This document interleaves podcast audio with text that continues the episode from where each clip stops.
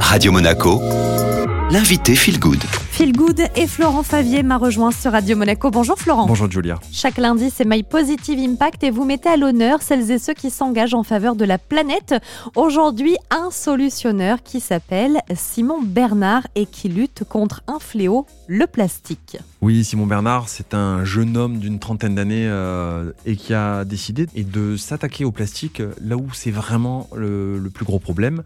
Donc il a fondé euh, Plastique Odyssée. Juste un exemple, après on va l'écouter. 1% des plastiques qui sont dans l'océan restent à la surface. 99% coulent. Donc ne perdons pas de temps, d'énergie et d'argent. Coupons le robinet, allons s'attaquer à la source. Et c'est justement à la source du problème que s'attaque Simon Bernard avec Plastique Odyssée. On l'écoute, Florent, puisque vous l'aviez rencontré il y a quelques temps. Alors Plastique Odyssée, c'est un, projet qui vise à éviter que le plastique arrive dans l'océan. Comment En allant aider des entrepreneurs dans les pays euh, les plus touchés, donc en Afrique, en Asie, en Amérique du Sud, pour créer des, entreprises sociales finalement qui transforment les déchets pour en refaire euh, une ressource. Donc recréer des économies locales, les déchets aient de la valeur, qui soient pas laissés euh, dans la nature et donc qui finissent pas dans l'océan.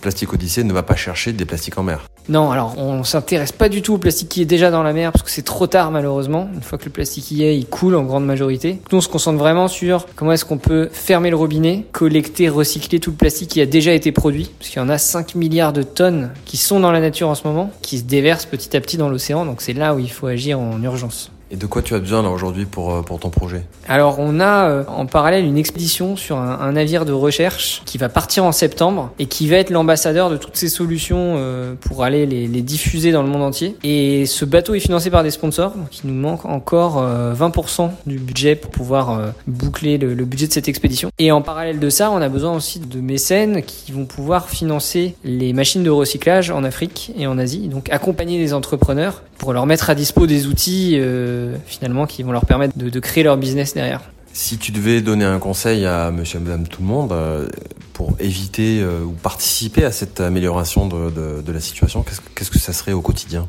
Alors c'est vrai qu'ici, en France, en Europe, dans les pays riches, le gros défi c'est surtout de la diminution de la consommation, parce qu'on a des systèmes de collecte. Alors c'est sûr, il faut mieux trier aussi, mais il faut surtout diminuer la consommation de plastique parce qu'on a une empreinte qui est colossale et ça finira tôt ou tard euh, par intégrer euh, la chaîne euh, du vivant et donc on, le voit, le plastique se dégrade en petites particules, on en perd à chaque fois. Donc sur le long terme, le vrai challenge c'est de réduire et d'utiliser différemment, en tout cas la matière plastique.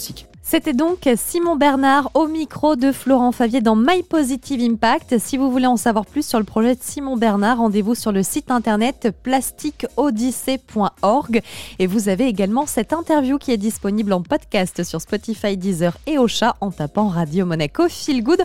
On profite maintenant de la musique. Belle matinée.